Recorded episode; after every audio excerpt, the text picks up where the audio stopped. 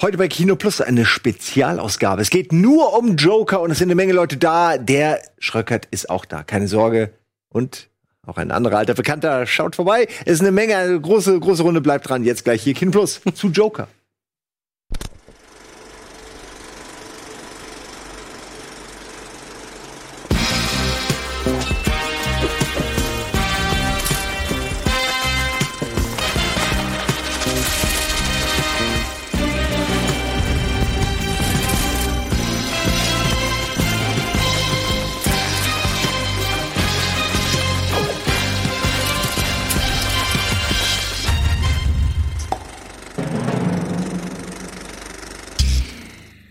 Und herzlich willkommen zu einer ja, Mini-Ausgabe von Kino Plus. Mini. Während ihr das hier seht, werde ich hoffentlich im Urlaub weilen, wenn mir meine Tochter keinen Strich durch die Rechnung macht. Ansonsten, ja, bin ich wahrscheinlich hier und spiele Werwolf mit oder sowas. Nein, ich bin jetzt offiziell im Urlaub und deswegen haben wir diesen Talk, den wir jetzt hier gleich stattfinden lassen werden, haben wir vorher aufgezeichnet, denn es kommt ein Film raus, auf den waren wir alle gespannt. Auf den waren wir alle heiß. Der hat schon im Vorfeld, obwohl ihn noch sehr wenig Menschen gesehen haben, schon hohe Wellen geschlagen. Und deswegen wollen wir auch mal unseren Senf dazu abgeben. Mit dabei sind unter anderem Andi, Antje, Simon und Etienne, wie bereits letzte Woche versprochen. Welcher Film? Äh, Ronny und Clyde. Ronny und Clyde. Ronny und Clyde. Muss dir angucken, Alter. Kenn Muss ich dir angucken. Lass mir nix. Lass dich bestimmt kaputt. Aber ist das das russische Ghostbusters hier? ja, das ist das russische Ghostbuster. Der ist mir auch direkt ins Auge gefallen. Klingt auch so. Klingt, Echt so. Ja, Freunde, heute soll es nur um diesen einen Film gehen, denn ich denke mal, ihr seid bestimmt daran interessiert, was wir zu diesem Film zu sagen haben, ob wir die ganzen Kontroversen entweder bestätigen oder eben verneinen können, die es um diesen Film gibt, oder ob wir dem Hype, sage ich mal, entsprechen oder vielleicht was ganz anderes erzählen. Aber ich bin eigentlich irgendwie der Meinung, dass hier fast einhellige Meinung herrscht zu diesem Film, oder? es wird schwierig, eine Gegenmeinung zu finden, ja. Ja. Hättest du nicht jemanden einladen können, der Ah. richtig, richtig schlecht Da forderst du Andi Oh, Da fühle ich mich, doch, fühl ich mich doch gleich herausgefordert. Du kannst doch das Teufels Soll, Advokat soll, heute soll machen. ich heute mal Teufelsadvokat machen? Wenn es eingeblendet wird, damit du nicht so sehr gehatet wirst. Ja, sowieso, also. heute des Teufels Advokat. Naja, aber einfach nur haten des Hatens, nur wenn, wenn du es auch Ja, wirklich ja. fühlst. Nur wenn du nee, es das fühlst. geht das ja nicht. Ähm, Versuchen wir mal kurz vielleicht äh, die Handlung zu rekapitulieren, ohne zu viel zu verraten. Es geht um einen jungen Mann namens Arthur Fleck, der ist, sage ich mal, ein sehr isolierter Mensch, lebt zurückgezogen allein mit seiner Mutter, um die er sich, sage ich mal, aufopferungsvoll kümmert, die er pflegt und die, kann man das sagen? Ist das ein Spoiler? Frag nicht mich. Ich weiß ja nicht, was du sagen willst. Äh, die an, in einer gewissen Beziehung zu einer bestimmten Familie stand. Nee, das ist Würde schon viel nicht zu erzählen. Da brauchst du auch gar Jetzt kann sich auch keiner denken, welche Familie du meinst. grad sagen. Darum geht's ja Okay, es geht halt, wie gesagt, um diesen jungen Mann Arthur Fleck. Er, Das ist unwichtig. arbeitet als Leih- oder Mietclown, träumt davon, aber selbst Comedian zu sein. Sein großes Idol ist ein Late-Show-Host namens Murray. Wie, äh, Murray? Ja, ich nicht. Gespielt von De Niro, das ist das gespielt Wichtige. von Ja. äh, Robert De Niro. Und ja, das Leben meint es nicht so wirklich gut mit Arthur. Er hat ziemlich viele Tiefschläge, die er verarbeiten muss, oder beziehungsweise ziemlich viele Situationen Wortes. die er verarbeiten muss. Und das alles zeigt nun eben dieser Film von Todd Phillips, dem Hangover-Regisseur, und dann eben halt auch, wie aus dieser Figur ein Bösewicht wird, der äh, ja Popkulturgeschichte geschrieben hat, den ziemlich viele Menschen Hm. gut finden, bewundern, verehren oder fasziniert beobachten. Und ja, darum geht es ungefähr im Groben und Ganzen. Und er kann nicht lachen. Na, Im Prinzip ist es halt die Joker Origin Story, Ja. finde ich. Eine neue. Es gibt, all- es gibt ja eigentlich keine im Kanon, so könnte man jetzt fast sagen. Es gibt Ja, aber durchaus in dem gibt Comic-Universum auch ein, zwei. Unter anderem auch ja, aber die Comedian-Variante. so. Aber die hätte es ja eigentlich nicht gebraucht. Eigentlich sind wir uns, glaube ich, einig, dass der Joker schon cool genug ist, so wie er, so mysteriös, wie er immer rüberkommt. Aber das ist halt einfach. Ich, hätte- ich habe nicht gewusst, dass ich sowas vermisst habe bisher. Also jetzt, wo ich es gesehen habe, denke ich, ja, das ist die perfekte Origin-Story. Aber ist es für euch eine einen Joker. Superhelden-Origin-Story? Weil das ist für mich kein Super Superheldenfilm. Es ist noch nicht mal ein Superheldendrama. Für mich ist das ein eindeutiges Drama. Ja. aber es kann ja beides. Ähm, also das zweite spielt dann mit einher, aber wenn man da reingeht mit der, Erwartung, du wirst jetzt eine actionreiche, Nein. äh, ein actionreiches Finale sehen, wie der Joker zum Joker wird und äh, zum großen Hel- Anti-Helden, das ist natürlich nicht der Film. Es gibt ja noch nicht mal einen wirklichen Antagonisten so in, in dem Sinne. Dadurch fehlt ja eigentlich die gut, der, klassische gut, der ganze. Film ist voll von Antagonisten, weil da sind ja nur Das ist Arschlöcher. doch- Die, die Stadt Egal, er oder. Gotham ist eigentlich Gotham ist äh, nur- das, die Gesellschaft an sich. Aber ich finde gerade das macht den Film so interessant, weil er komplett alleine funktioniert. Wer hat es gesagt? Dennis hat auch gesagt, irgendwie hatte hatte er Angst oder bevor, der, bevor wir den Film gesehen haben, darüber geredet, hatte er Angst, dass das ein Film ist, der eigentlich ein anderer Film ist und wo die dann, wo das Studio gemerkt hat, ey, nennen wir den doch einfach Joker und äh, dann äh, haben wir dieses Franchise noch mit drin und äh, können an dem Boxoffice mehr abkassieren. Aber ich finde halt gerade was, äh, diese Befürchtung hat sich insofern nicht bewahrheitet, als dass dieser Film als perfektes Lead-In funktioniert, auch für zum Beispiel The, The, The Dark Knight. Also und vor allen Dingen auch für Heath Ledgers Joker. Und es kommen ja immer diese Vergleiche. Äh, Das ist einfach so. Das muss man sich ja wahrscheinlich auch, muss sich auch Heath Ledger, Gott hab ihn selig gefallen lassen. Aber das halt, äh, Ja, er wurde mit das- Jack Nicholson verglichen damals. er wurde damals mit Jack Nicholson und Das jetzt wird. Joker aber, aber äh, ich finde, er, er macht es fast noch besser. Er gibt, er gibt Dark Knight, er gibt Gotham, er gibt dem Heath Ledger Joker noch mehr Fleisch. Und das ist eigentlich ein mega Kompliment, was man diesem Film machen kann. Und trotzdem funktioniert er komplett als eigenständiger Film. Also auch ohne die anderen Sachen. Ähm, und ich finde, das, was Nolan ja auch aus Batman gemacht hat, war ja auch so dieses fast schon bodenständige. Man hat ja immer gesagt, es ist fast wie so ein Crime-Thriller oder wie, ein ba wie, so ein, wie so ein James Bond-Film. Fühlt sich fast wie eine reale Welt an. Ja, und das, das, äh, das ist hier natürlich noch extremer, weil es hier nicht mal mehr Gadgets gibt oder geschweige denn irgendwelche äh, Größ also es gibt einfach nichts Superheldiges. Es gibt nicht mal was, nicht mal eine große Au Autoverfolgungsjagd oder irgendwas, wo du, wo du sagst, okay, das, das ist äh, Trotzdem ist es ein Blockbuster-Film, aber es ist eigentlich nichts Typisches dabei, was du äh, heutzutage von so einem Film erwartest. Und Ich finde die Bilder und das Acting, was die macht. Ja. Die Musik Ja. vor allen Dingen. Ich Das würd- Score ist so toll. Ja. Ich würde jetzt Die mal eine Opulenz, Frage in den ja. Raum Ja. schmeißen, denn ja, die Anleihen an Taxi Driver oder King of Comedy, also als, an generell Scorsese, sind ja nun mal halt unverkennbar oder die sind ja halt omnipräsent in diesem Film. Den Film würde es nicht geben, hätte es die anderen, die beiden anderen Filme nicht gegeben. Das zum einen, aber würde es diesen Film heutzutage noch geben, wenn er eben nicht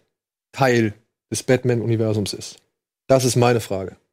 Meinst- Würde es einen, würde es, hätte es dieser Film, nur wenn der Film mal wirklich Arthur heißen würde, hätte es diesen Film gegeben, würde er es in die Kinos schaffen oder wäre er irgendwo sang- und klanglos un untergegangen? Also, ist es ein Vorteil, dass, wie gesagt, dieser Joker-Name draufsteht oder ist es, keine Ahnung, notwendiges Übel? Also ich glaube, ein Vorteil ist es definitiv, weil ich kann mir vorstellen, selbst wenn der Film exakt so aussehen würde, wie er jetzt aussieht, mit den großen Bildern und mit diesem, ich sag mal ganz grob Blockbuster-Feeling, geht es ja, der sieht ja nur deshalb so aus, weil er wahnsinnig viel Geld vorab dafür überhaupt bekommen hat. Und das wiederum hat er wahrscheinlich vorwiegend bekommen, weil er weil, weil, weil er damit werben konnte, so ich möchte gerne einen Film aus dem DC-Universum oder, oder einen Film machen, der im DC-Universum verankert ist. Und dann ist es natürlich, wenn er das Geld erstmal hat, kann er sich ja alle möglichen Freiheiten nehmen. Wer weiß, vielleicht sah der Pitch sogar so aus, dass es noch viel mehr äh, Anknüpfungspunkte zum DC-Universum gab, einfach nur um den Film überhaupt loszuwerden ans, ans, ans Studio irgendwie. Wir wissen ja nicht, wie, wie das von Anfang an irgendwie aussah. Deshalb glaube ich, ein Film komplett losgelöst, nur mit dieser Thematik vom DC-Universum, das wäre dann doch eher ein Programmkino-Hit geworden, weil er einfach das Budget sonst nicht bekommen hätte. Aber naja, sie haben ja schon im Vorfeld immer so ein bisschen auch ähm, damit kokettiert oder ein bisschen Werbung auch damit gemacht oder sich damit gebrüstet, würde ich jetzt auch sagen, dass der Film eben nicht so teuer war. Ja, eben. Ich wollte gerade sagen, so teuer war der nicht. Ne? Der Der sieht aber gut aus. Ja, aber und ich meine, das ist ein Unterschied, wenn du ein 50 Drama, ja, aber wenn du ein Drama machst Ja, für sechs Millionen Mhm. oder für zehn, ist es immer noch was anderes. Sieht ja anders aus als ein Film für 50, sagt ihr gerade? 50, sag mal. wo sie es wirklich genauso hinbekommen. Also sie, du brauchst nicht immer die Zeit sagen. Du weißt einfach, du siehst eine Straße, du weißt sofort, das ist 1978 oder so oder 75, keine Ahnung. Ja, New York. Genau. Da geht die, das Geld in die Stadt, in die Ausstattung, in, in die Atmosphäre und nicht zwingend jetzt in das Bettmobil oder, Oder in in die, irgendwelche genau, die Garagen. Special Effects. Und Ja. es geht ja auch nicht nur um die Produktionskosten, sondern am Ende auch zum Beispiel, in wie viele Kinos er so überhaupt kommt. Also ein Arthur, wenn er wirklich so schmeißen würde, der würde ja nicht die großen Multiplexe erreichen. Den würde man wahrscheinlich erstmal klein starten, in der Hoffnung, dass er gut startet. Und dann vielleicht würde er sich verbreiten. Aber ich, ein Joker kommt ja automatisch in viel mehr Im Prinzip Kinos. hat doch Joaquin Phoenix Arthur schon gedreht. Wie heißt der Film, wo er. Master? Hä? The Master? Nee, wo er äh, mit dem Bordell da aufräumt, mit dem, mit dem Frauenschleppern. Ach ja. ähm, Ach so, du meinst, ähm, ach ja, ähm, oh, Beautiful Day hieß der, glaube ich, hier in Deutschland. Ja, kann sein. Der geht ja schon so in die Richtung. Das wäre quasi. Das, muss ich gerade dran denken, dass er da sehr ähnlich irgendwie von der Melancholie ist. I was never really here. So was- der. Will- ja. Aber der wurde dann nochmal umgenannt in, In a beautiful, Beautiful Day oder genau. sowas, ja. Also ich, ich hatte am Anfang befürchtet, um das nochmal aufzugreifen, diese Idee gerade, ähm, ich hatte am Anfang tatsächlich befürchtet, das ist einfach nur ein Drama. Und irgendwer meinte, ey, der Spin ist, das ist übrigens der Joker. Und ich war ehrlich gesagt so ein bisschen darauf eingestellt, aber dass die gesamte Geschichte und der ganze Film so verzahnt ist mit diesem ganzen DC-Themata und, und Gotham und Personen oder Figuren, die es in Gotham gibt, so, das hätte ich nicht erwartet. Und ich fand ich aber ganz, ganz passend. Und natürlich macht es irgendwie eine Figur interessanter, wenn du weißt, der hat vor 25 Jahren in diesen zwei Jahren das erlebt und des, deswegen funktioniert er oder tickt er jetzt wie das. Also ich fand, wie gesagt, diese Idee wahnsinnig toll, was ich auch zu Anfang, glaube ich, die erste Stunde gar nicht begriffen habe, dass er nicht lachen kann. So, er versucht sich immer zum Lachen zu zwingen als Comedian, biegt sich die, die Wangen hoch und so. Und ich dachte immer, das ist einfach nur, er will sich Schmerzen bereiten oder so. Er ist irgendwie in der Hinsicht vielleicht ein bisschen geschädigt, aber das war es nicht. Sondern er kann halt nicht lachen, sondern er lacht immer nur, wenn er aufgeregt oder nervös ist und hasst sich selber dafür, dass er so Nervosität, so tickartig, so tickartig lachen und kann nicht lachen so. Und das ist quasi das Thema des Films so. Und ähm, das sind echt viele tolle Ideen. Und ich finde auch, dass der ähm, dass der richtig toll aussieht, um nochmal auf das einzugehen, was du meintest. So. Ja, alles. Das ist Also also jedes Bild jedes, ist toll. Also jedes es ist- Bild ist ein Gemälde. die hatten, und- ja, aber und die hatten natürlich, zusammen. die haben natürlich sich dann die gewissen Genau. Filme vorangeguckt und haben dann teilweise eins zu eins so die Einstellung gemacht. Ist doch alles cool. Und wie gesagt, sie haben ja dann auch so Elemente drin, wo ich dachte, Moment mal, beziehen sie sich jetzt sogar auf The Dark Knight? War sogar ein paar Einstellungen waren dabei, wo du dachtest, ist das jetzt ein bewusstes Zitat oder sieht es zufällig nur so aus, wie als wäre es aus Dark Knight und so? Ich finde das irgendwie ganz cool. Ich war darauf nicht gefasst. Ich war auf ein reines Drama gefasst, was es eigentlich auch ist, aber da ist durchaus viel Fleisch dran und, und viel interessante Hintergedanken und, und obwohl die Story so minimalistisch ist, funktioniert es für mich ziemlich gut, muss ich sagen.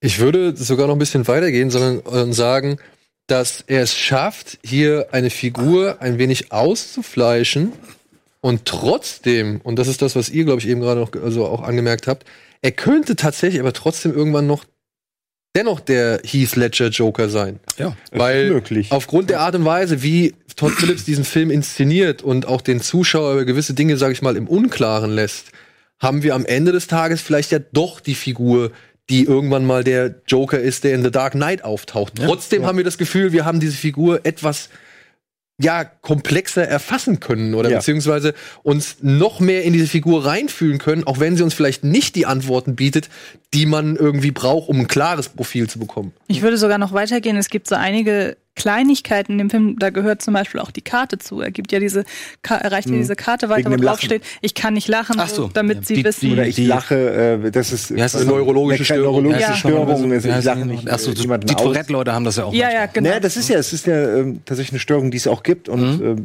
äh, das passt alles sehr, sehr gut zu dem Ganzen, was da dargestellt wird. Also es ist wirklich sehr nah dran. Genau. Habe ich gelesen. Und das war halt so eine Kleinigkeit, wo ich im Nachhinein dachte, Moment mal, eigentlich könnten sehr viele Sachen auch nur Behauptung sein. Vielleicht hat er die Karte ja, aber das ist Quatsch, was ist er einfach, erzählt. er bildet sich das ein oder er, er lügt. Genau, Ja. und ähm, das sind so Sachen, wo der Film halt auch irgendwann sehr gekonnt damit spielt, nicht so richtig zu offenbaren, was ist jetzt eigentlich echt und was ist eigentlich alles oder was ist Fantasie, so ohne das jetzt wirklich, weil er das nicht so richtig trennt, Traumebenen und Realitätsebenen und dann gehört da Stimmt, auch also sowas man wird ja zumindest einmal wird man ja auf die völlig falsche Fährte geführt. Ja. so Und ab da hat man's im Hinterkopf. Und Genau. dann, wenn das gelöst wird, ah, hinterfragt sich so ein bisschen, anders denkst du, aus, ja. ah, Da fällt mir gerade ein, ich finde es super perfide, weil der, der Film es schafft, dass man am Ende, wenn man vielleicht denkt, Moment, vielleicht war, ist das alles gar nicht. Ja, äh, Vorsicht. Kommen wir ins Spoilergebiet. Ja, okay, aber man weiß ja ab der Mitte einfach nicht, ne?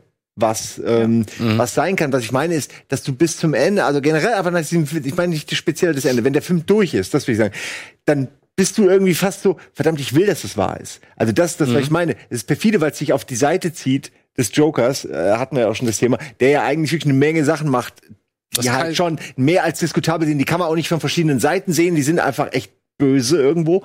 Äh, also für mich waren sie das. Und wie gesagt, er zieht einen auf die Seite und dann, äh, wenn man irgendwann nicht mehr weiß, war das vielleicht alles nur, dann willst du, dass es wahr ist und du willst, dass all das passiert. Das ist genau Wisst das ihr, was ich Kaiser meine? Sose-Prinzip. Im Grunde genommen. Wo du auch am Ende nicht weißt, ist das jetzt alles gesponnen, aber ich will, dass es wahr ist, was dieser ganze Film mir da Aber erzählt. ich finde halt, Aussage, das ja. ist auch die große Kontroverse, die es ja auch um den Film gibt. Und ich finde die nicht unberechtigt. Ich habe sie zwar für mich selber irgendwie beantworten können, aber ähm, der Film ist natürlich schon sehr einseitig in dem Sinne, dass er dir als Empathie nur den Joker anbietet. Also es gibt keine andere Figur, mit der du in dem Film groß Empathie empfinden kannst. Es gibt äh, keinen Batman, es gibt äh, keine, äh, es gibt niemanden, der Außer Sassy Bates. Sassy Bates ist die einzig positive ja, aber die Figur in spielt dem eigentlich, ein, Film. ja, aber sie spielt eine untergeordnete Ja, nicht, aber äh, Rolle. Also es ist schon ganz klar, dass man mit mit dem Joker Empathie empfindet. Du fieberst auch mit ihm mit, du hast Mitleid mit ihm. Er ist ganz klar das Opfer. Er ist das Opfer seiner Umwelt. Er ist das Opfer dieser Stadt. Er, Er ist krank. Opfer der ist Kapitalist. Er ist Opfer seiner Krankheit. Er ist Opfer äh, seiner äh, Erziehung und wie er hochkommt. Er ist ganz klar das Opfer der Umstände, die ihn zu dem machen. So suggeriert es zumindest der Film.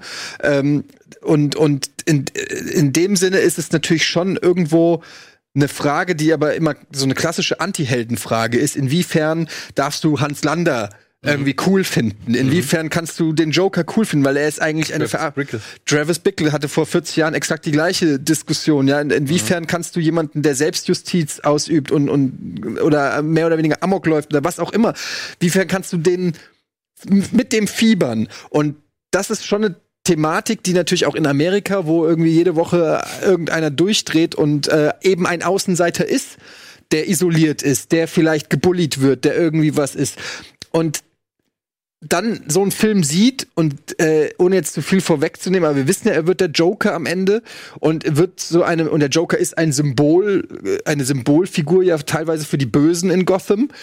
Ähm, und das ist natürlich er würde sagen, für, für Anarchie oder für, Genau. für aber, Chaos. aber, aber es ist ja schon eine gewisse Glorifizierung. Also es ist, äh, äh, es ist ja schon so, die Katharsis ist ja irgendwie Ja. so, er wehrt sich gegen das Böse, er zeigt seinen Peinigern und am Ende ähm, wird er sogar dafür noch gefeiert. Und das ist schon, finde ich, ein, ein, ein Thema, was, was man zumindest man muss es nicht kritisieren, weil ich finde auch, man kann ja nicht sich abhängig machen von den Da wenigen gar keine Verrückten. Filme mehr machen oder genau. gar keine schwierigen Filme kannst du nicht mehr machen. Und es gibt diese Leute ja auch. Und warum kannst du nicht die Geschichte erzählen von jemandem, der so wird, aufgrund der Umstände? Auf der anderen Seite, finde ich, muss man es aber auch einmal erwähnt haben, dass es einfach auch so ist, dass es sehr. Aber ich würde tatsächlich auch sagen, ja, ich würde aber, also ohne dir widersprechen zu wollen, muss ich dir ein bisschen widersprechen, weil ich finde, das ist tatsächlich auch noch ein bisschen so Aufgabe des, des Zuschauers. Also die Wahrnehmung ist so ein bisschen, äh, ich will jetzt nicht sagen Aufgabe, aber hängt halt vom Zuschauer ab, weil ich muss halt tatsächlich sagen, obwohl ich mich in diese Figur reinfühlen konnte, obwohl ich gesehen habe, oh Mann, fuck, ja, das ist ja schon mies, was dem da passiert oder was, was mit, mit dem er da zu kämpfen hat, musste ich aber trotzdem sagen, ja gut, aber auf der anderen Seite wird eine Gesellschaft, die sowas zulässt, auch erst durch solche Leute zu dieser Gesellschaft, die sowas zulässt. Eben, da würde ich einhaken, weil mein allererster Impuls nach dem Film war, das ist kein, also so paradox das klingt, der Joker ist kein Film über den Joker, sondern ein Film über die Gesellschaft, die zulässt, dass es den Joker gibt. Das ist halt dieses Henne-Ei-Ding. Genau, was, war, genau. Ja. was, war, was war zuerst? Ähm, Und ich ja. glaube, da muss man sich dann als Zuschauer selbst entscheiden, ob man das vielleicht eher so wie du siehst oder dann halt noch auf eine andere Art und Weise. Aber das Problem ist, du, äh, das meine ich ja. Äh, natürlich ist das eine krasse Gesellschaftskritik. Der ganze Film ist eine Gesellschaftskritik. Aber trotzdem empfindest du ja Sympathien und Empathien für den Joker.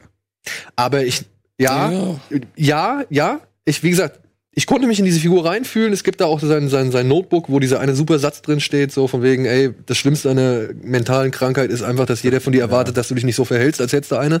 Und das sind, das sind gute Sachen, das sind Sachen, an die mir das halt irgendwie näher bringen. Aber ich finde, der Film geht nicht hin und ja, sag ich mal, rechtfertigt oder glorifiziert oder entschuldigt die Taten, die er letztendlich macht. Er fragt dich er vielleicht zeigt nach nur auf, wie Verständnis. es dazu gekommen ist. Genau, ich finde, er fragt dich keine vielleicht nach. Verständnis für diese Figur, aber er sagt nicht, dass das, was diese Figur macht, wirklich, sag ich mal, zu entschuldigen ist. So. Es ist ja eigentlich. Also das war so- meine Wahrnehmung. Aber Ja. wie würde das denn aussehen? Was, Was jetzt? Ja, wie würde denn das Entschuldigen aussehen?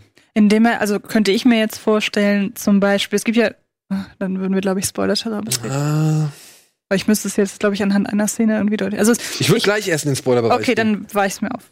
Aber wenn er zum Beispiel, es ist ja kein Spoiler zu sagen, dass der Joker irgendwann mal etwas Böses tut. Ja. Ähm, und wenn er zum Beispiel die Folgen dessen, was er getan hat, noch mehr ausweiten würde aus der Perspektive vom Joker und noch mehr zeigen würde, wie ihm das, keine Ahnung, Erleichterung verschafft, dass für ihn in seiner Welt jetzt Aber alles genau das ist. passiert. Es gibt eine Szene, wo er was Schlimmes macht und danach ist die nächste Szene, wie er äh, total selbstbewusst auf Sassy Bates zugeht und äh, äh, sie knutscht. Ja, aber, und das, jetzt könnte ich da einhaken, das wäre aber der größte Spoiler von Ja, allen, aber glaub das, ich weiß, was du, wo, wo du einhaken willst, aber es ist ja trotzdem erstmal genau so passiert. Und die Frage ist da eben schon, ähm, ich finde schon, dass, dass er, er wird ja quasi selbstbewusster. Genau, je, je, das je brutaler er wird. Ja, ich finde das schon. gibt ihm Macht. Er holt ja, sich es diese gibt Macht ihm Macht zurück, die und er am Ende, am, äh, die letzte Szene ist eine eindeutige Szene, wo er triumphiert. Genau. Und das finde ich, ist, kann man durchaus als glorifizierend bezeichnen. Also, ja, Ja, aber es- Bonnie aber- und Clyde wir sind auch glorifizierend. Also dann darfst du halt überhaupt nicht solche Filme machen. ich sag ja nicht, dass man es nicht darf. Ja, ja, ich sag ja, nur, dass ja. ich, dass ich verstehe, dass es diese Diskussion um also Film diese und diese Diskussion wird seit 50, 60 Ich sehe es Jahren ganz genauso. Das Man- war sogar beim, wie hieß das, der erste Gangsterfilm da? Äh, Der Schwarz-Weiß, dieser ganz aufwendige. Citizen Kane? Nee. Was? Der, Gang, der Schwarz-Weiß-Gangsterfilm, wo sie so viel, wo so wahnsinnige Ballereien Ach, auch so thir, äh, third, äh, Invisible. Scarman oder war das sogar Scarface, der erste Scarface? Der erste Scarface, ja. Da war, gab's ja auch so Diskussionen, oh, jetzt wollen alle Leute wahrscheinlich Gangster werden, weil sie alle den Scarface so cool finden. Also wir reden von dem 30er. Ja, aber wenn man es mal vergleicht, heute könnte, könnte das man das Gleiche, sagen, so. dass viele Leute Gangster werden Darfst wollen. auch nicht, dann darfst du auch nicht, äh, dann darfst du auch nicht äh, Polly von von Nirvana darfst du dann auch nicht spielen, weil das aus der Position eines Mannes ist, der der ein Kind missbraucht. Das sind kritische, das sind schwierige, das sind unangenehme Ideen, wie man künstlerisch mit mit sowas umgeht und das muss es halt geben und, äh, zu sagen in, in, in, in Schweden auf dem Land 30 Kilometer links ist jemand, der wenn der diesen Film sieht, dann bringt er jemanden um. Ja, ich Ja, glaube, das ähm, Problem, und da kann ich, da kann ich Eddies Meinung völlig nachvollziehen, ist, dass es Leute gibt, die eben nicht so wie du darüber nachdenken und das einzuordnen wissen, das sondern die das gucken und das für bare Münze nehmen. Und ich glaube, wenn sie dann nicht den Joker gucken und sie aber wirklich kurz vorm Explodieren sind, dann ist es eben eine Textzeile aus einem Song, der das bei ihnen auslöst oder irgendein Computerspiel oder so. Und es ist immer wahnsinnig einfach, Verantwortung für sowas auf Medien zu schieben. Wenn, Ja, äh, schon immer gemacht, ob es jetzt Hip Hop ist oder Ja, da, dabei sind die Punk Medien ja so gesehen Vor allem, eigentlich wenn ganze, wenn ganze, ganze Gangster-Rap-Alben zum Beispiel auf Scarface aufgebaut sind. wenn ganze Gangster-Rapper. Man kann natürlich aber auch die ganze Popkultur oder die Gesellschaft nicht auf dem schwächsten Glied jeweils immer aufbauen. Das wäre zwar eine irgendwie auch eine erstrebenswerte vielleicht sogar äh, Vorstellung, aber letztendlich es wird immer Leute geben, äh, die Dinge nicht raffen, die für jede andere, für alle anderen selbstverständlich sind mehr oder weniger. Bei man muss dazu sagen, bei ähm, dem Joker ist es ja aber auch so, ich meine, er, hat ja psychische Probleme und dann äh, sieht man, finde ich, sehr detailliert aufgeschlüsselt, alle einzelnen Zahnräder, die irgendwie zusammen eine gigantische Maschine ergeben. Und am Ende kommt der Joker raus. Und es gibt einen Moment, wo es kippt und wo es einfach, wo man klar merkt, okay, jetzt ist er auf dieser Spur und da geht jetzt auch erstmal kein Weg dran vorbei. Das ist jetzt eine Autobahn und dann geht es sehr schnell.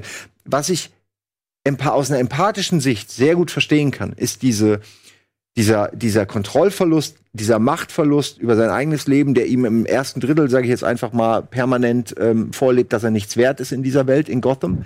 Und äh, die Art, wie er dann versucht, das Stück für Stück wieder zurückzuholen, wie er versucht, Kontrolle über sein Leben zu gewinnen. Und diese, ja, dieses ganze, äh, diese Amoklauf-Fantasien nenne ich es jetzt einfach mal. Ähm, das ist ja alles irgendwie nachvollziehbar, wenn man äh, das davor kennt, wenn man einfach weiß, dass dieser Mann unterdrückt wird und natürlich diese Fantasien entwickelt, weil ich glaube, dass das ein ganz normaler Vorgang ist äh, in einem Menschen. Und das kombiniert mit all den anderen Sachen, das erzeugt dann erst, also in dem Fall würde ich schon sagen, Gotham ist schuld und es wird irgendwo in Batman auch immer wieder gerne gesagt, dass ja nicht die Leute an sich schuld sind, das sagt ja Batman auch sehr oft, dass der Joker an sich erst ein Produkt dieser Stadt und nicht äh, wirklich der, der, der, der Quell des Übels. Aber trotzdem streut der Film ja gen genug Zitate und Sätze, die immer wieder darauf hindeuten, dass trotzdem in ihm auch noch ziemlich viel Böses schlummert, unabhängig davon, was die Stadt aus ihm gemacht hat. Stichwort, wenn er irgendwann bei der Therapeutin sitzt und er sagt, sie hören mir nie zu oder ich denke nur böse Sachen. So, er denkt ja diese böse Sachen, diese bösen Sachen nicht nur, weil er eben das Produkt der Stadt ist. Er hat diese bösen Gedanken, Das die ihn dann negativ, zusätzlich negative befeuern. Gedanken. Böse ja, vielleicht aber negativ. er, wertend. sagt, er sagt aber auch, Negativ ist auch selbstverletzend. Ja, I ja. don't want to feel so bad anymore. Das kannst du natürlich auch irgendwie doppelt auslegen, weißt du? Und ähm, das ist halt das Ding. Dieser Film, der spielt tatsächlich auch so ein bisschen mit der Gefahr, über die wir jetzt hier die ganze Zeit geredet haben. Ja, das haben Andi und ich zum Beispiel bei der, also als ich den zum zweiten Mal gesehen habe. Es gibt einen wichtigen Moment der Metamorphose, der halt unterlegt wird mit einem Song von Gary Glitter. Und das macht Kein Zufall. Das macht kein Mensch zufällig oder fahrlässig. Ja, das ist, das ist halt einfach bewusst gewählt. Und ich glaube, Todd Phillips ist sich in diesem Moment halt einfach der Gefahr bewusst. Und Todd Phillips kennt sich sehr gut mit Musik aus, wie wir wissen. Ja, ja. Es ist ja auch, es ist im Prinzip alternativlos, weil in dem Moment, wo du sagst, ähm, das gleiche kannst du letztendlich über Anakin Skywalker sagen. Ähm, in dem Moment, wo du fragst, warum wird jemand böse? Und du sagst, es ist nicht einfach nur angeboren. Ich meine, es gibt diesen Film What About Kevin? Wo, wo, We need to- we need to talk we, about we Kevin. need to talk about Kevin, wo das, finde ich, sehr gut gelöst ist, weil die Frage bis am Ende immer noch offen ist und nicht so eindeutig zu beantworten ist. Und ich auch das glaube, dass das am nächsten an der Wahrheit ist. Ähm, Chris Rock hat mal äh, in seinem Stand-up gesagt, irgendwie, what happened to crazy, weil immer gefragt wurde, liegt's am, äh, an, den, an der Musik, liegt's an den Film, liegt's an den Videospielen. Er sagt, what happened about crazy? Can a person be crazy anymore? So, ne? Und das finde ich trifft tatsächlich so, so, so äh, lapsichtig, flapsichtig an, so trifft's ganz gut. Manche sind halt einfach vielleicht verrückt. So, und ohne dass man's, wir können vielleicht auch nicht alles kleinst erklären oder so. Aber in dem Fall, wo man sagt, wir wollen eine Geschichte erzählen, wie jemand böse wird, ja, wird es natürlich auch Gründe geben, die dazu führen. Und diese Gründe kannst du immer wieder nehmen und sagen, ja gut, aber es gibt tausend Leute, die haben das und das und das und bei denen wird's nicht und es ist eine Gefahr dann und eine Rechtfertigung. Und deshalb bin ich auch insgesamt was das mein Ergebnis über das Nachdenken über dieses Thema äh, angeht, genau bei euch, dass du dich eben nicht nach dem kleinsten Nenner richten kannst, dass irgendwo ein Verrückter ist, bei dem diese Substance, das gleiche kann bei Call of Duty passieren oder bei Marilyn Manson oder Eminem oder whatever. Dieses, oder ja, letztendlich, was es dann letztendlich triggert, weiß man nicht und du kannst ja nicht ähm, alles gleichschalten, damit dieser Trigger möglichst nicht mehr ähm, ausgelöst wird. Ich kann aber verstehen, dass in Amerika mit den ganzen Gun-Geschichten und, und weiter, dass das halt ein Thema ist. Umso mutiger kann man eigentlich nur sagen, dass Todd Phillips äh, es sich traut in Zeiten, wo ähm, Marvel äh, Millionen äh, einspielt und, und, und wir kennen, ich will jetzt nicht wieder in Marvel-Rand verfallen, so einen Film rauszubringen, weil ich weiß nicht, wie viele Stunden ich hier bei Kino Plus gesessen habe und mir so einen Film gewünscht habe, äh, äh, so eine Comic-Umsetzung. Jetzt habe ich sie endlich gekriegt. Logan ging schon in die richtige Richtung, aber das ist der Vollzug im wahrsten Sinne des Wortes. Das ist, äh, ich, ich bin, ich äh, war lange nicht mehr so geflasht von dem Film. Ich muss wirklich sagen, das ist, äh, der hat mich sowas von aus den Socken gehauen und gleichzeitig weiß ich nicht, ob ich ihn noch mal wiedersehen will, aber äh, Boah, ich will absoluter, mal sehen. also wirklich. Und ich bin ja ein mega, ja doch, ich will schon.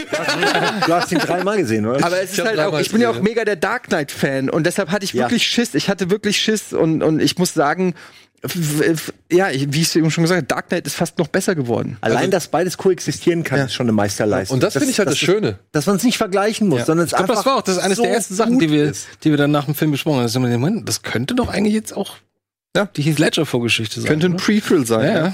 Ich habe auch gedacht, mein, mein, einer meiner ersten Gedanken war, Chris Nolan wäre wär stolz auf diesen Film. Und ich meine, ich habe danach habe ich erstmal so geguckt, so Todd Phillips, ne, klar, Hangover. Das ist mir aufgefallen, der Typ hat Roadtrip gemacht. Ne? Das ist der Regisseur von Roadtrip. Und Oder einer seinen French Und in den Sackhaaren und so. Ey, Roadtrip, Oldschool. Das sind richtig gute Comedies, ja. Hangover mag ich jetzt nicht so, ist aber natürlich mega erfolgreich, hat diese ganzen Dirty Comedy Trend ein, eingeführt wieder oder zurückgebracht. Und der letzte war doch auch eher dark und geht ja schon eher in so eine Richtung. Dann hat er oder? den Bradley Cooper Sing-Along-Dings da mit der, wie heißt sie denn? Ist das nicht von ihm? Der war von Bradley Cooper selber. Starsborn meinst du? Aber was hat denn Todd Phillips damit zu tun? War Stichtag, Dogs hat er noch gemacht. Stichtag und War Dogs hat er noch gemacht. Hat er nichts mit dem Wardox ist super, Sing, Sing, Sing ist aber euer Danke, ich mag War Dogs auch super. War Dogs Ey, ich der auch ist cool, so ja. Hammer. Ich guck den ständig. Und wenn man sich das aber mal anguckt, ne, weil du jetzt gerade gesagt hast, hier Roadtrip und, und, und Oldschool, ne, wenn man sich da anguckt, das sind ja auch alles Männer, die irgendwie mit, ihrer, mit ihrem Drang nach Zerstörung irgendwie nicht so richtig zurande kommen, so, ne? Also, Ja, das sind ja halt schon irgendwo die gleiche, die gleiche DNA. Roadtrip? Ja, dann guck dir mal, einfach nur einen dann guck dir mal Todd Phillips äh, Studentenfilm, die G.G. Ja, an. und das ist der, Zum der erste Thema Film von Todd, Selbstzerstörung. Todd Phillips ist eine Dokumentation über wirklich einen richtig krassen Hardcore-Anarcho-Punk, ja, der halt, Den wie Andi schon erzählt hat, auf die Bühne geschissen hat und was weiß ich so alles, ja. Und jetzt zu sehen, okay, der macht jetzt den Film über den Joker, ich finde, da ist halt eine, eine, Oh ja.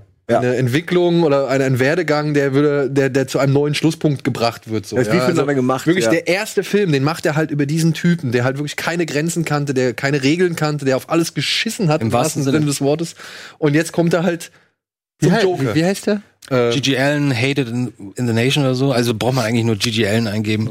Kackt auf die Bühne, frisst seine Scheiße, bewirft das Publikum, haut dem dem Erstbesten aufs Maul, der, der, ihm- der ihm aufs Maul hauen will im Publikum. Und das ist Erinnert mich ein bisschen an. Dirt jetzt auch, was ja dann äh, das in Ja, weg- extremer, ey. aber auch was ich halt meine. Ja, die ist Charaktere in Oldschool oder auch Roadtrip, die hatten ja schon alle immer so ein bisschen was, außer vielleicht jetzt hier, wie heißt der, der Typ, der seine Freundin da unbedingt dann wiederfinden will, aber die anderen hatten ja alle schon so ein bisschen so einen destruktiven Charakter. Der eine kifft sich die ganze Zeit die Birne blöd, Gut, für den der, Roadtrip sind das natürlich aber auch die lustigeren. Tom Figuren. Green will die ganze Zeit irgendwie, dass die Schlange irgendwas frisst oder sonst irgendwas. Und, Tom Green ist einfach Tom Green. ja, also das sind, und halt bei Oldschool halt und auch, ne? Also auch Männer, die halt irgendwie gar nicht so mit ihren, weiß ich nicht. Ja, mit dem Leben auch irgendwie nicht so richtig Genau, klarkommen, Ja. nicht so richtig klarkommen. Bei, bei Oldschool war es noch witzig, okay, die gründen halt eine Studentenverbindung und lassen die Sau raus so, aber jetzt nehmen die die Studentenverbindung weg und was machen die dann? Lass die Sau raus. ja. Ich finde halt auch, also trotzdem hatte ich Todd Phillips jetzt nie so auf der Liste der genialen Regisseure. Ne? Also muss ich einfach sagen, ich mag, ich, Oldschool ist eine meiner Lieblingscomedies sogar, ja. Und Roadtrip war damals auch, da habe ich, ich habe den glaube ich in der Sneak oder im Kino gesehen, habe mich totgelacht in dem.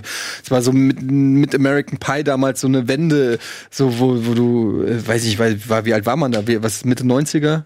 Ne? Also war hat, kam im richtigen das Alter waren- auf jeden das waren Fall. gute Filme. Das waren gute Comedies. Comedies. Und aber ich hatte den trotzdem nicht in der in der Riege der ganz großen. Und jetzt muss ich aber wirklich sagen, alter Schwede, also was da für Bilder waren, was für Kompositionen Der waren. ist so stilsicher. Das Das, ist würde man nicht erwarten, dass unfassbar. jemand so, so sicher einen guten Comedy, eine gute Komödie hinlegen Ja, das kann. meine ich. Und dann sagen, okay, jetzt mache ich ein richtiges Drama, aber auch mit allem, ne? Da muss, man muss ja so viele Stellschrauben musst du richtig machen, ja?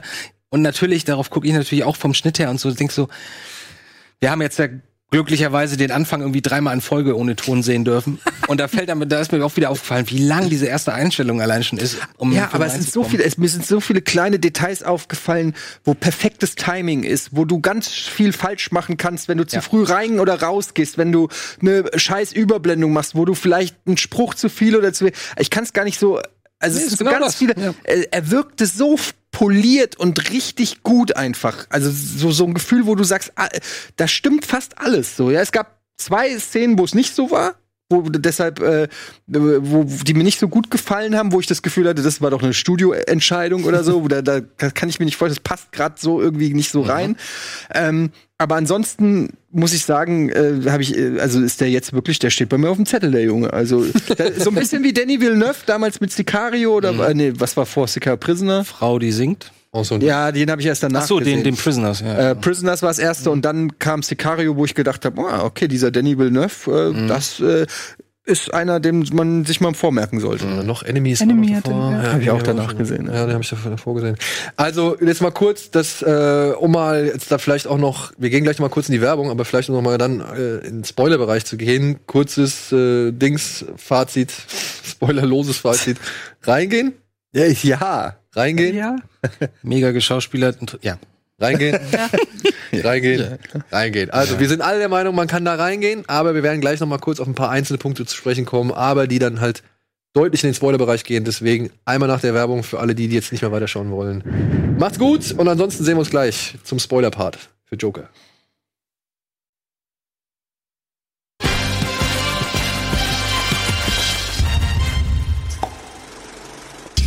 Willkommen zurück zu unserer Kino Plus Mini-Ausgabe mit Andy, Antje, Simon, Eddie und mir zum Film der Woche, zu Joker. Und wir haben jetzt schon ziemlich lang und ausführlich diskutiert und haben es versucht, so spoilerfrei wie möglich zu halten. Deswegen jetzt mal gehen wir ins Detail und bitte einen Spoiler-Alarm. Wundervoll. Der Hans Zimmer Spoiler-Alarm. Immer wieder gut. Ja, um auf das Thema Wahn und Wirklichkeit zu sprechen zu kommen. Ja, habt ihr am Ende jetzt wirklich ein eindeutiges Gefühl von dieser Figur gehabt oder habt ihr gesagt, ey, ich weiß nicht, was ich da jetzt Ich glaube, also für meine Begriffe hat er sich ein paar Sachen eingebildet oder gewünscht ne, und deswegen Mhm. vielleicht visualisiert in seinem Kopf, sprich Sasi Beetz zum Beispiel. Ähm, aber ich glaube, im Großen und Ganzen ist das schon die Geschichte, so die dir da erzählt wird, ist, glaube ich, auch das, was, was tatsächlich passiert ist. Also klar, es ist ein bisschen irritierend, wenn plötzlich da irgendwie die halbe Stadt auf seiner Seite ist, gefühltermaßen. Oder die ganzen ich Anarchos. Das kann man aber, das wird gut vorbereitet. Und das finde ich, ja, ich finde, das, das kommt mir ein bisschen vorbereitet. Also es wird einmal gesagt und dann geht er in die U-Bahn und das Nein, immer die U-Bahn voll mit Leuten mit Masken. Also das ja, fand ich ein ich bisschen meine nur, fix, dass sie halt oft sagen, also dass dieses Ge äh, Arm gegen Reich und dass es den, ne, dass, dass alle mehr verrohen, das hast du in der ersten Einstellung, hörst du das vom Radio schon, dass Mhm. alles verrohen wird, dass die Leute irgendwie Right machen. Die sind quasi schon bereit, die brauchen nur noch den Zünder. Ach Und so, das, das bietet er dann. Er ist einfach nur der Zünder, der quasi das Fass zum Überlaufen Aha. bringt. Und- das ist so das, was ich meinte. Und ich muss echt sagen, ich find's eine ziemlich geile Schnussnote zu sagen, ey, die Taten des Jokers führen zu einem Volksaufstand, die sich, die sich dagegen wehren. Entweder weil sie es befürworten, dass da jemand als Vigilant unterwegs ist, oder eben weil sie halt das Scheiße finden, dass da jemand als Vigilant unterwegs ist. Aber dass das anhand eines Ha. Jokers passiert Geil, ne? Ist eigentlich der erste Vigi Vigilant. und sozusagen. nicht anhand eines Superhelden, die ja schon auch von Marvel immer mal wieder so, ich weiß noch am Ende von Avengers, da gab es glaube ich diese ganzen TV-Aufnahmen und so, wo sich dann irgendwie ein bisschen kontrovers über die Ja. über die über Superhelden geäußert worden ist. Das hat Marvel nie wieder aufgegriffen. Nö. Und selbst ein Christopher Nolan keinen Bock drauf. ja, und selbst ein Christopher ein Nolan Thema. hat bei The Dark Knight Rises, wo das Thema auch aufgegriffen worden ist, Occupy und, und, und Aufstand und so weiter, hat er es dann auch relativ schnell fallen lassen. Aber hat DC das nicht gemacht bei Man of Steel im Ansatz so ein äh, ja, bisschen? Da wurde es beim, Aber auch nur im Ansatz. Batman, du meinst Batman vs Superman. Man denkt jedes Mal bei Ja, jedem, genau, stimmt. Also Bei da jedem- wurde es, da war es Kernelement. Ja, bei jedem dieser Filme denkt man immer so, oh, das ist ein interessanter Ansatz, aber genau was du meinst. Äh, Und dann wird aber nichts mehr, mehr draus gemacht. Das ist immer ein bisschen. Und dass das hier halt wirklich in einem Hancock-Problem. Volksaufstand endet, finde ich echt tatsächlich im Rahmen. Und das ist halt das Ding. Ähm, äh, ja, wenn ich es jetzt so bei euch ein bisschen mehr verstanden habe, seht ihr das Ganze mehr so in die Drama-Richtung und weniger in die, in die Comic-Film-Richtung. Ja? Total. Ich sehe ja, überhaupt ich, Comic, Ich, ich sehe das ganze Ding halt echt immer noch als, Ah, als meinst du echt? zu sehr als Comicfilm. Und deswegen finde ich ihn halt noch mal doppelt so geil. Ob er als Drama so, wenn, weiß ich nicht, hätte, hätte er wirklich nur Arthur gehießen, ja, weiß ich gar nicht, ob ich den so stark gefunden, wär, äh, gefunden hätte, weil da sind ein paar Szenen drin, die finde ich dann tatsächlich auch ein bisschen unmutig, wie zum Beispiel halt zu zeigen, dass er sich das mit Sassy Betts einfach nur eingebildet hat. Weil, stellt euch mal vor, Es war auch komisch, als ja, die Tür aufgeht und Genau, aber dieser ganze Inselvorwurf, ich dachte immer die ganze Zeit so, ey, was erzählen die denn da von dem einmal einsamen Menschen? Der hat doch eine alte, der kann doch jetzt zu dem. zu Aber dem- das war das, wo ich, äh, ich saß da im Film und da war der Film, der hatte bei mir so verschiedene Wertungskurven, ne? Mhm. Und da habe ich so, habe ich dann gedacht, als sie auch mit ihm im Krankenhaus saß bei der Mutter, ja. und da habe ich gedacht, so, okay, also diese ganze Love Story, I don't buy it. Mhm. Wie muss ich mir das vorstellen? Die zeigen erst diesen total crazy Typen und dann geht er mit ihr nach Hause, pimpert mit ihr und die Mhm. gucken abends noch Netflix oder was? Und dann ist da wieder der total crazy Typ und sie ist so super, sie ist ja null crazy. Das war ja das Problem, die Diskrepanz zwischen den beiden. Wäre sie auch crazy gewesen, hätte man gedacht, okay, er hat irgendjemanden gefunden, der ihn da noch bestärkt. Moment, aber sie war ja total normal und du denkst dir so, okay, und sie hat eine Tochter, wie soll das zusammenpassen? Es, ja. Äh, ja? Und Da hätte man aber und, eigentlich schon drauf kommen können. aber ja, aber dann habe ich gedacht, also das finde ich ganz komisch. Diese Love Story, hoffentlich, äh, äh, wie, wie wie erklären sie das nach? Und dann wird's halt erklärt und dann war ich so richtig erleichtert, weil ich dachte, pff, okay, weil sonst wäre der Film Nicht äh, mein Joker. Ja, not my Joker. Aber ja, auch das, ne? ich meine, sie ist ja ganz normal, aber sie sagt halt auch, da gibt's diese zwei, drei Sätze. Und selbst wenn sie, selbst wenn sie ein bisschen, nee, ich finde ja ganz gut eigentlich, dass sie normal ist, weil sie diese zwei, drei Sätze, ah ja, drei, drei Idioten weniger in Gotham, so one Ja. million more to come. So. Und das sind so Sachen, die wir auch im lapidar mal irgendwie fallen lassen und so Ja. weiter. Das sind so diese Sprüche, die jeder mal irgendwie Es bringt. nur die Verrohung, und deren, was das auslöst. Genau, und Ja. deren Ausmaß man sich vielleicht gar nicht so auf Anhieb bewusst ist, bis dann mal irgendwas passiert. Erinner dich an Oldboy. Weißt du? Da wurde auch nur gesagt, ey, ich finde, du bist irgendwie, was weiß ich, sonst irgendwie das oder das, oder du machst das und das so. Und das kann nicht irgendwie, weiß ich nicht, gesellschaftlich korrekt sein. Und plötzlich hast du dann irgendwie eine Gewaltspirale, die sich daraus entschlüsselt und du hast nicht mal ansatzweise erahnen können, woher das eigentlich kam. Und das fand ich halt gerade da in dieser Szene mit ihr ziemlich stark. Aber ja, ich gebe dir recht, der Braten ist so ein bisschen äh, äh, äh, Ich, ich, ich habe ihn nicht gerochen, den Braten. Ich habe nur das Gefühl gehabt, das ist eine ganz schwache Love Story Part. Und ich hatte mir die ganze Zeit gedacht, warum haben sie den nicht weggelassen? Äh, bis zu dem Zeitpunkt, wo es dann erklärt wird. Und dann war alles gut. Aber äh, bis, dachte, da habe ich gedacht, so, komm, Ich was soll dachte, das denn sie jetzt? So. wird irgendwo sterben und das ist Ja. vielleicht dann die Motivation. Sie be- Aber ich war auch genau wie du richtig oder sowas. zufrieden, als es dann nur Ich dachte so, sie wird sein, sein also so Domino für, für Joker oder irgendwie sowas, dachte ich zu Anfang. Aber ich fand auch, ich, mich hat das auch irritiert. So, er macht die Tür auf und es war, fehlte nur noch die, die, die Liebesmusik. Du, du, du, du, du, du, du, du, und dann nehmen sie sich in die Arme. Und ich saß auch im Kino und ich glaube, ich habe sogar zu dir rüber geguckt. Der so, hä? Was ist da denn los? Was soll das denn? Aber eigentlich ist es ja ganz gut, weil ich kann mir vorstellen, also der einzige von uns, der jetzt den Film mehrfach gesehen hat, ist, glaube ich, Daniel. Und du wahrscheinlich wenn man es weiß, sieht man diese Momente auch ganz anders, ne? Weil ich weiß gar nicht, ob sie, ob sie ihm generell überhaupt positiv gegenüberstand. Die war, glaube ich, immer einfach nur höflich aus. aus war einfach nur einmal im so ein- Aufzug mit Das ist halt ein Nachbar und dann sagt sie mal, macht, sagt sie mal was Nettes so. Und darauf baut er sich halt diese ganze, dieses ganze Gebäude an, an, an Träumen auf, die mit ihr zu tun haben. Und am Ende merkst du ja auch, dass, dass, dass sie nicht ansatzweise ihn versteht oder, oder, oder Sie nicht mal kennt. dass sie nicht mal, ja, ja, genau. Ich konnte immer noch nicht klären für, äh, und ich bin immer noch nicht, ich bin immer noch nicht davon überzeugt, dass die Social Workerin nicht die Frau ist, nicht die am die Ende. Doch. Ist nicht die gleiche. Es ist die gleiche. Aber das ist Absicht, dass sie sich so ähnlich sehen. Es ist aber beide ja, schwarz, das- beide mit kurz, Ja. kürzeren Haaren, beide gleiche Altersklasse. Dann zeig mir die beiden Ja, aber vielleicht ist das doch, es soll doch genauso sein, damit man am Ende nicht mehr ganz sicher ist, so, oder? Ich denke auch, dass denke, es- das es ist aber warum seid ihr euch denn so sicher, dass es nicht ist? Weil ich gutes, ein gutes Also ich ich habe ich habe auch- sie hat ein sehr markantes sie, Gesicht. sie haben ja graue Haare geschminkt und ein bisschen Falz. nicht Sie die besteht ja nicht nur aus. Haaren. Also, ey, pass auf, äh, Gesicht- andersrum. Äh, Ich fände ich fänd es total Ich toll. weiß es nicht, aber ich habe auch kein gutes Gesichtsgedächtnis. Also Ich fände es total toll, wenn ihr recht hättet oder wenn du recht hättest. Nach dem Motto, es ist die gleiche Darstellerin, nur sie haben sie ein bisschen anders gestylt, sodass man denken könnte, ist das an der ist es die Nase? gleiche Das oder nicht. Eindruck. Das ich glaube es nicht, Idee. aber ich bin mir ziemlich sicher, weil ich Aber dann möchte ich das einfach mal ich was kann, dann weil ich habe es auf IMDb nicht rausfinden können und äh, ich bin ja tatsächlich wirklich der Einzige, der das sagt. Und ich war mir aber so sicher, es ändert jetzt aber auch nichts daran an meiner Interpretation vom Ende, wenn sie es nicht wäre. Nö, ja. Aber ich würde es einfach gerne mal wissen. Also falls jemand das hier sieht und es bestätigen oder verneinen kann, ähm, aufgrund von Schauspielernamen oder Credits oder so, ich würde es einfach gern wissen.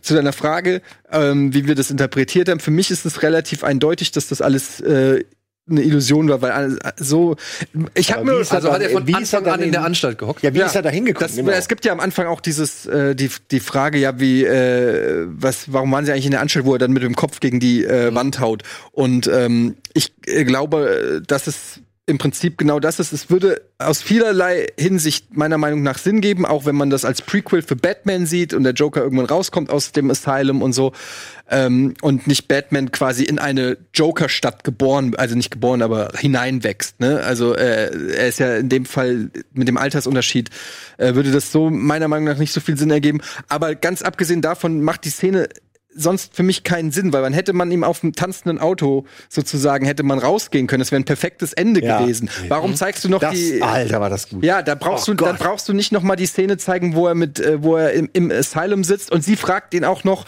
ähm, ja, wa- was ist der Joke? Und er sagt so, you wouldn't get it, weil es halt in seinem Kopf ist. Und ähm, dann kommt auch diese Musik, ich krieg die genaue Textteile nicht mehr hin, wo dann irgendwie es gibt my life is just like a dream oder was weiß ich irgendwie so. Also es ist schon sehr plakativ. Und dann geht er raus, hat noch Blut an den Fußspuren und wird dann wieder eingefangen. Also man sieht auch diesen letzten Gang, das ist wirklich die letzte Szene. Es gibt keinen Ausweg für ihn. Er rennt in die eine Richtung, es gibt keinen Ausweg. Er rennt in die andere Richtung, es gibt keinen Ausweg. Das ist für mich Filmsprache ähm, für er. Und, und die Szene im Auto deutet ja nicht darauf hin, dass er plötzlich gefangen wurde. Wo, wo diese Story, er wird gefangen und ins Asylum gesteckt, wo kommt die her? Also, die, Ja, also klassisch gehört der Joker ja schon ins Asylum und wird halt, bricht halt immer wieder aus, aber wird auch immer wieder da eingesteckt. Also das ist so ein bisschen, er übernimmt dieses Asylum schon, als ja. seine Heimat. Und ich verstehe es eher so, dass er seine alte Heimat ist, ist eben nicht mehr jetzt die Wohnung mit seiner Mutter, sondern dass dieses fucking Asylum ist jetzt irgendwie seine neue Heimat. Und nicht, äh, das kann Wie sein. Was du sagst, kann Kommt auch mal 100% sein. Und ich fänd's auch cool. Ich fänd's wie gesagt, schade, weil ich will, dass das Realität ist in dieser Filmrealität. Mhm. Und was ich, ähm, was ich echt schön finde, ist, dass der Film eigentlich in dem Moment abgleitet, in dem er eine Waffe bekommt. Da muss man aber beim vierten Mal gucken, vielleicht drauf achten, weil ab da wird dieser Film unberechenbar, weil plötzlich Kommt auch Dinge passieren, früh, die oder? Die kriegt er doch schon fast. ja, aber genau, aber 20 ab dem Minuten oder Moment, was ich meine, ist, vorher ist er nur das Opfer, in dem Moment ist er eben äh, mehr. potenzieller Er hat stellt man ihn Täter. vor- stellt- Täter, ja. stellt man ihn vor die und Wahl, es so ist aber, es eskaliert ja immer mehr. Er will das ja eigentlich gar nicht. Erst fällt die Waffe raus, dann verliert er seinen Job, dann hat er diese Selbstmordfantasie, daraus wird dann der Amoklauf. Also es ist wirklich eine, eine Kaskade. Ne? Mhm. Ähm, ich fand es einfach nur interessant. Das hat jetzt vielleicht keine Bewandtnis. Das ist mit Sicherheit eine Aussage zur Waffendiskussion in den USA.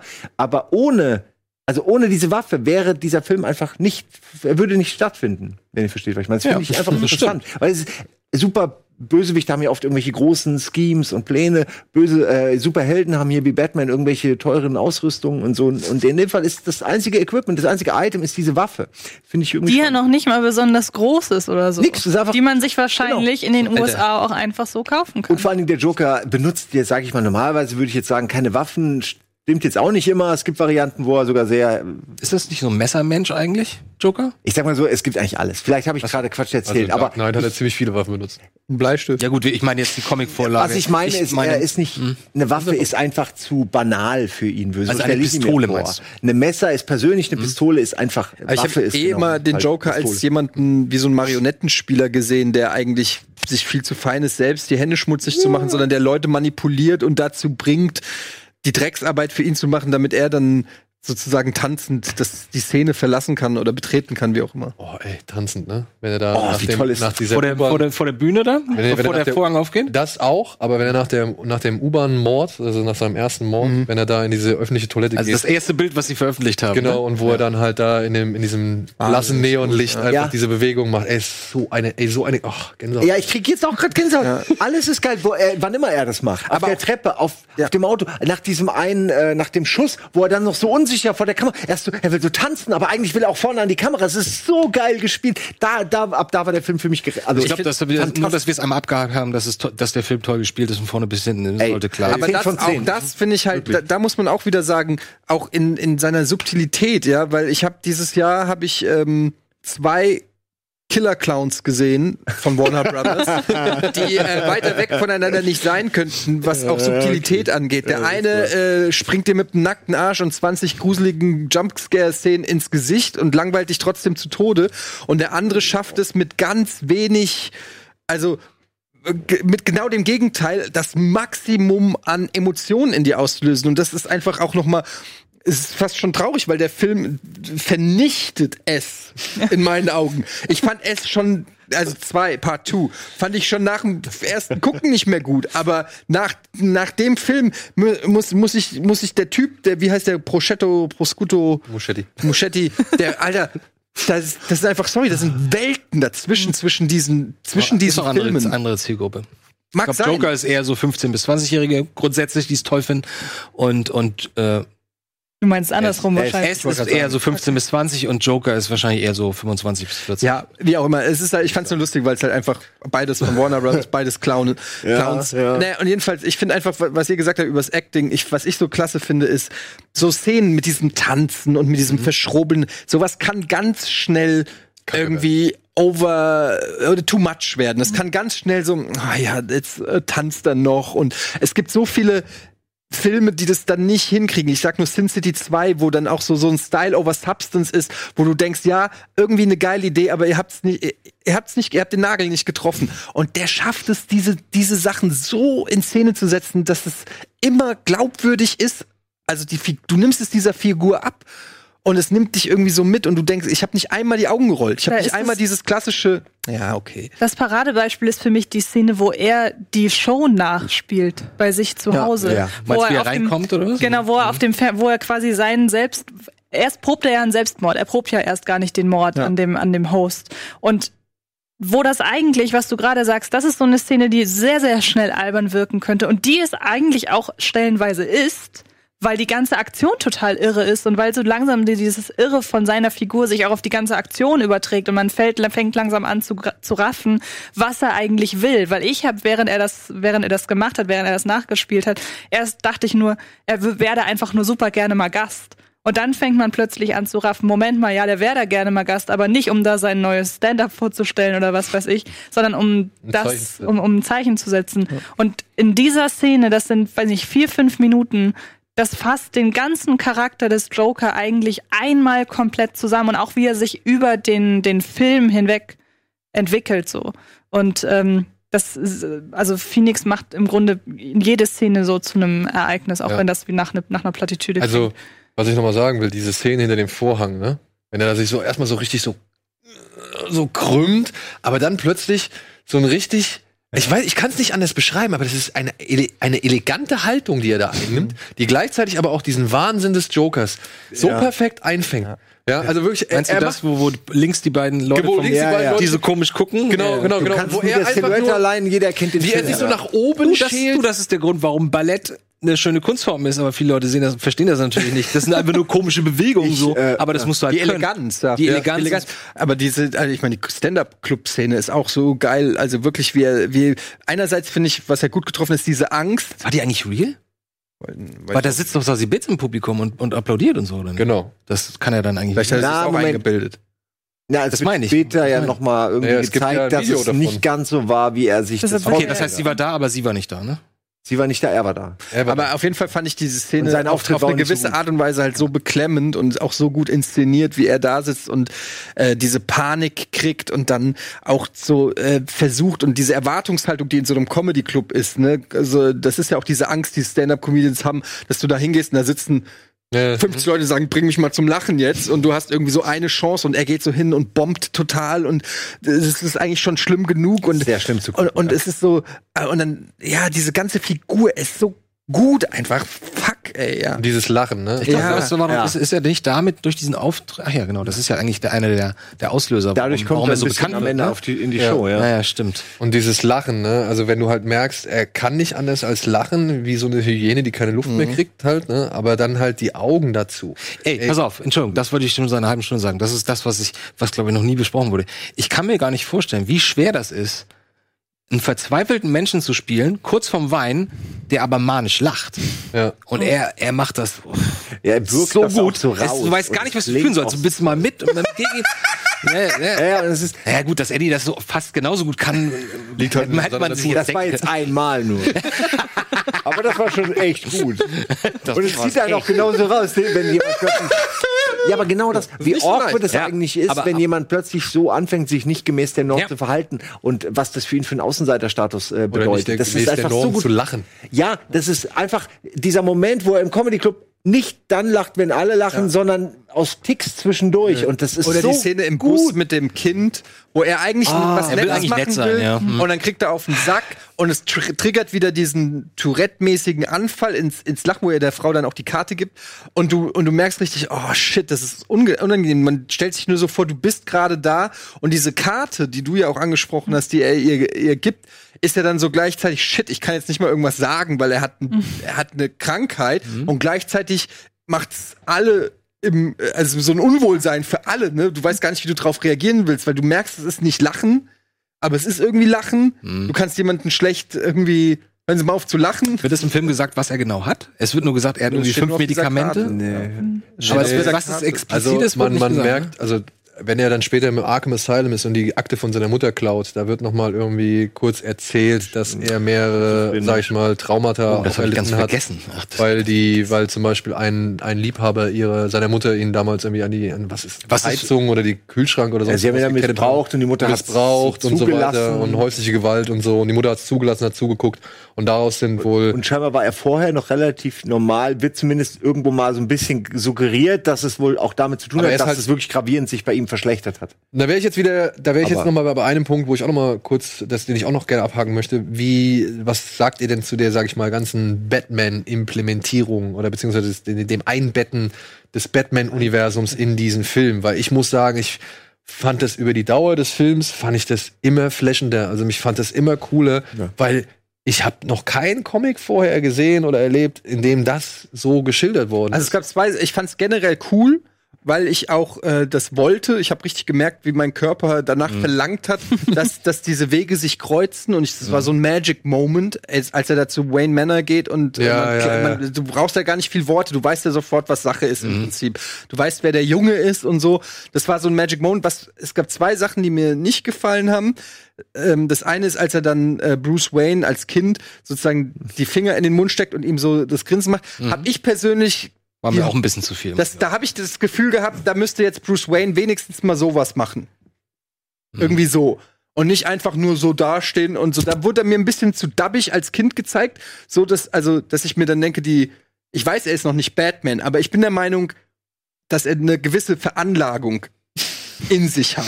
Sonst wirst, du wirst nicht Batman, wenn du nicht als Kind schon eine gewisse Ich habe selber Kinder und ich kann dir sagen, mein Sohn wird nicht Batman. so, aber und, und die deshalb, Eltern deines Sohnes wurden auch nicht vor den Augen seines Sohnes Nein, aber das, das mag sein, aber trotzdem, ich glaube einfach, du erkennst so eine, so eine gewisse Veranlagung. Ich meine nicht, dass er ihm mit einem Kung-Fu-Schlag ausnockt, aber einfach, einfach dieses, so ein kleines, ey, da habe ich jetzt, da, da ist, da wieder. Das sollte jedes Kind machen, auch wenn später nicht Ich glaub, aus das- Batman genau. Das sollte jedes Kind Fremder. Mann steckt die Finger im Mund und, Und, und, und Batman das Kind, Bad, Bad Kid, vielleicht noch mehr. Das hat mich, das war Er ist eine aber auch Sache. fasziniert von diesem mystischen Mann, der da kommt, wie ein aber Zauberer. das war, es hat mich persönlich gestört. ja. Vielleicht wäre es dann auch nicht mehr so subtil gewesen oder so, aber das hätte man vielleicht machen können. Und eine Sache, die mich gestört hat, war, ähm, die hätte man meiner Meinung nach subtiler machen können. Das war ähm, die berühmte Szene, wenn die Eltern erschossen werden.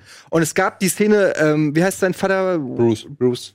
Nee, Äh, ja. Thomas, Thomas, Thomas, Wayne, kommt mit seiner Frau und Bruce Wayne aus dem Kino und du siehst diesen Bösewicht, äh, der ihn gleich erschießen will. Und du siehst auch kurz die Knarre in seiner Jacke. Das hätte Und, gereicht. und ich finde, da hätte man einen Schnitt machen Ja, können. ich auch. Und da, da das, das hat mich genervt. Da habe ich gesagt, okay, das ist jetzt Zum achten Mal müssen zum wir das jetzt zehnten sehen. Mal und, wir, und jeder weiß, was passiert. Ja. Und es hätte viel mehr Wirkung gehabt, viel wenn, dramatischer, du, wenn ja. das in deinem Kopf abläuft. Wenn du genau weißt, okay, die gehen da Ja, aus dem Kino ja. und du weißt, was jetzt passiert und es nicht nochmal zeigen. Ja, Das das ist ist Du, die- du siehst das- die einfach nur in eine dunkle Seitenstraße gehen Ja. und der Typ geht hinterher und wir gucken hinterher und Das denken, ist der oh einzige nein. Grund, das wäre cool warum gewesen. ich dem Film nicht fünf Sterne auf Letterbox gegeben habe, weil die Szene habe ich Das gedacht, war schon nickelig. Das war doch Ja, sicher vom sorry. Studio oder so. Das klingt Aber eher nach, muss- ja, ey, wir wollen noch mehr. Das Studio wollte noch eine Fledermaus, dass dann da, die aber dann da lang Man muss das sagen, zeigen. Auch ich habe ja, wir, wir haben nach dem Film nochmal hier mit dem mit unserem befreundeten Comic Store Besitzer irgendwie gesprochen und der hat gemeint, ey, ja, ist ist richtig, müsste nicht drin sein, aber wenn ich ehrlich bin, ich wollte die Szene sehen. Ja. Und ich muss tatsächlich auch sagen, Weißt jetzt nachdem ich es Ja, halt dreimal gesehen ja. habe, wenn ich ehrlich bin, wollte ich diese Szene auch sehen. Aber weißt du noch was, weißt du was, was ich dich gefragt habe während des Films? Ich so, Moment mal, bringt, bringt Joker jetzt die Eltern nachher um? Weil hatte ich irgendwann die Vermutung. Und das, das hätte ich ganz schlimm gefunden. Ich bin nur froh darüber, dass Das es hat ja schon Burton das ist nur, Naja, aber das ist nur, ähm, äh, n- Hat das ja. Ja, na klar, Aber das- aber er macht das ist ja das aber, er steht, aber er steht nicht als finaler Joker da plötzlich sagt, haha! Ja, aber das ist ja die Chaos-Theorie. Und in diesem Moment, wo wir über direkt und indirekt sprechen, haben wir im Grunde auch noch mal die äh, Diskussion am Anfang, die wir aufgreifen können. Ein Joker-Film bringt keine Leute um, höchstens indirekt, weil die Zuschauer sich den Film angucken. Und das ist schon sehr, sehr, sehr, sehr, sehr, sehr weit gesprochen. Und ähm, das ist im Grunde genau das gleiche übertragen auf, auf, auf, diese, auf diese Szene, dass es der Joker indirekt war. Ich muss leider Ja. los. Ey, Darf ich noch? ja, äh, sag. Äh, ja, ich find's schön, dass, ähm, wenn schon die Eltern gezeigt werden, diese Szene, die wir alle kennen, dass sie diesmal ein bisschen anders gemacht wurde, denn es ist ja kein Raubüberfall in Crime Alley, was ich immer doof fand.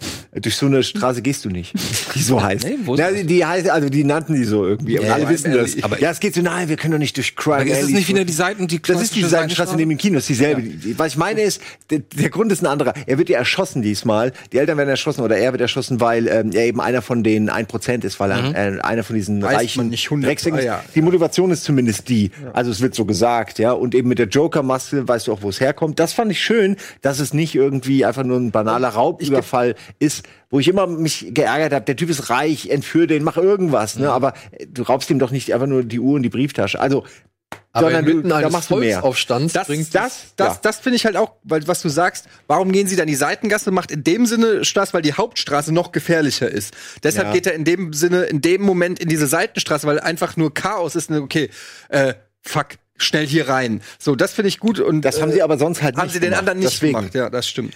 Ja.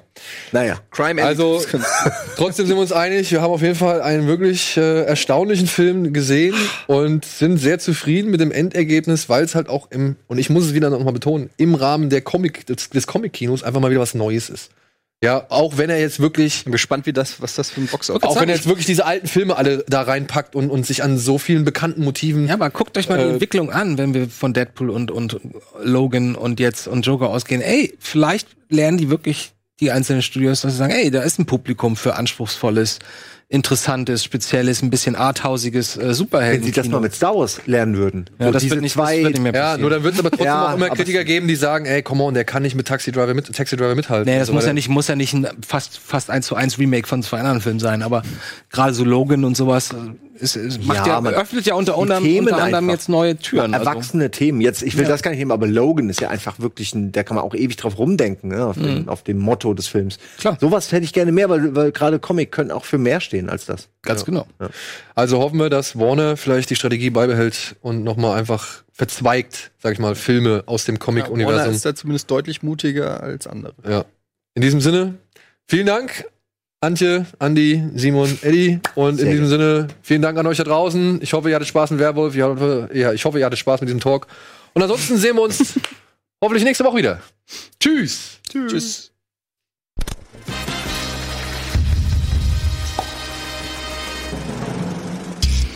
Diese Sendung kannst du als Video schauen und als Podcast hören. Mehr Infos unter rbtv.to/kinoplus.